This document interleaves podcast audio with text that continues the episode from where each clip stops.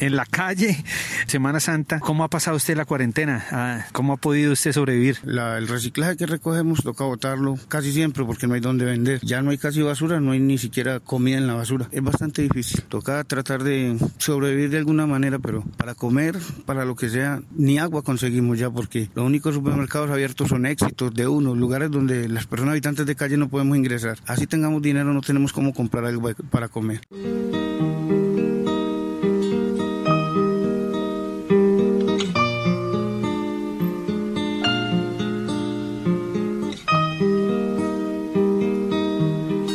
¿Usted dónde va a dormir esta noche? Siempre busco lugares donde no hayan más habitantes de calle, lejos, en las orillas del río, pero lo más apartado posible donde estén los demás habitantes de calle. Por el problema de que están robando bastante, por la necesidad que estamos pasando. Pero yo no soy capaz de robarle a nadie, prefiero estar solo. La alcaldía ha ofrecido unos coliseos. ¿A usted la alcaldía ha llegado a buscarlo, le ha ofrecido, usted no quiere ir allá? Yo sí he escuchado, pero no, en ningún momento he tenido pues que me hayan ofrecido. No, lo único que uno ve es que todo el mundo dice, corra que viene la jaula, no se más nada. ¿Corra que viene la jaula es algo que antes también pasaba o, solo pasa ahora? Solo pasa ahora y entonces la forma que le dicen a uno, corra que viene la jaula, eh, le causa uno temor porque no sabe uno la jaula para qué es. Además los policías lo golpean a uno, entonces si yo una jaula con policía yo corro.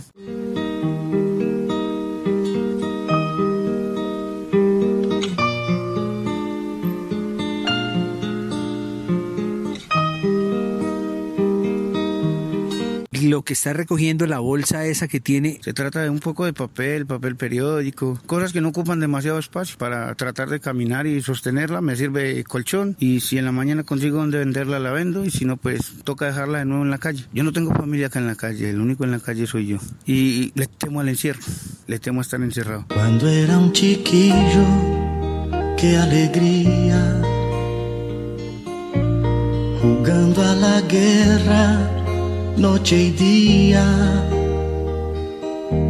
saltando una verja, verte a ti y así en tus ojos algo nuevo descubrir ¿Cómo está alimentando si es que consume o no consume? Si consume, ¿cómo lo está alimentando? Ya tocó disminuirlo al, al 1% de lo que consumía, porque si me consigo dos mil pesos, ¿cómo voy a dejar de comer? Comida no encuentro en la calle, si la encuentro ya la encuentro es podrida, que la gente que está botando la comida es gente que nunca llegó a acumular, ahora están acumulando demasiado y están botando la comida que se les pudre, no están sacando como antes lo que les sobraba en, en el día. Uno como habitante de calle puede vivir de lo que la gente bota, comer de eso y le queda para, para su consumo o para sus cosas. De repente muchas veces sí, pero eh, normalmente el consumo lo, lo, lo, maneja uno con el reciclaje, ya la alimentación con lo que la gente le colabore o, o con lo que encuentre usted de alimentos. Personalmente yo solo consumo los alimentos que encuentro en la calle que estén limpios, es decir, un banano, un plátano, algo que esté limpio y que yo me lo pueda comer. Una bolsa de sopa metida entre la basura a mí no me sirve, yo no me la como porque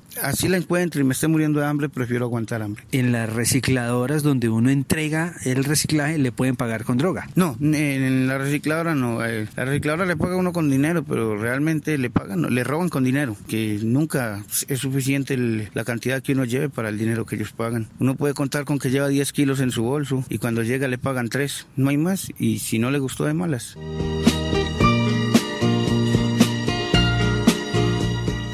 Volvamos a la situación actual del COVID-19. Murió la primera persona en Medellín por esa enfermedad. ¿Cómo recibe la noticia? Me sorprende bastante. Hoy estuve pensando en eso. Sería difícil el día que digan que hay un habitante de calle infectado, porque si ahora las personas nos están rechazando por evitar el contacto, y si mañana dijeran hay un habitante de calle infectado, nadie va a distinguir cuál es el habitante. Somos todos los que vamos a salir más rechazados. Difícil.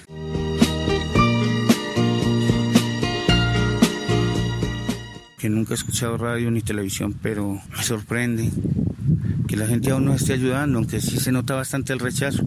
Yo personalmente lo entiendo, que nadie quiere infectarse y nosotros cargamos basura. El reciclaje viene de la basura. Nosotros vivimos prácticamente de la basura y dentro de la basura, entonces. Pero para ir cerrando, usted no tiene ningún síntoma. No, hasta ahora no. Eh, he hablado con alguien de mi familia que se preocupó por mí, por la cuestión de esta enfermedad y me, ha estado, me da información cuando de repente nos comunicamos. Me dijo de qué se, algo, cómo se, de qué se trata, para qué, porque al principio yo lo tomé como una charla, como, como una broma, que la gente decía, ¿y ahora de qué van a vivir si ya ni basura va a haber? Yo creía que era una charla.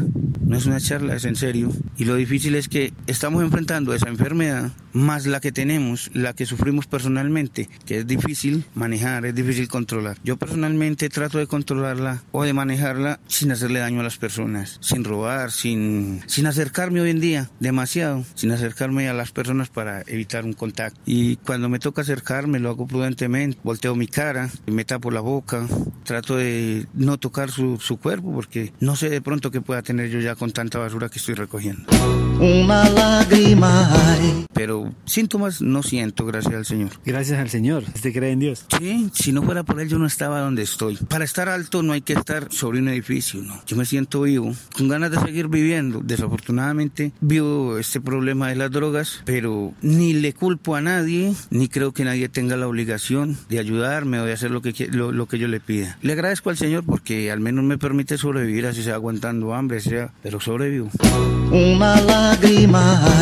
Última pregunta. ¿Y si esta oportunidad fuera la de dejar la droga y de pronto ir a donde su familiar y tener una cama, intentar eh, conseguir algún empleo que se pueda ayudar? Si esta fuera su oportunidad, como para el mundo también el virus le está diciendo, oye, cambia de vida, capitalismo. eh, si esta fuera su oportunidad, ¿usted la toma o no la toma?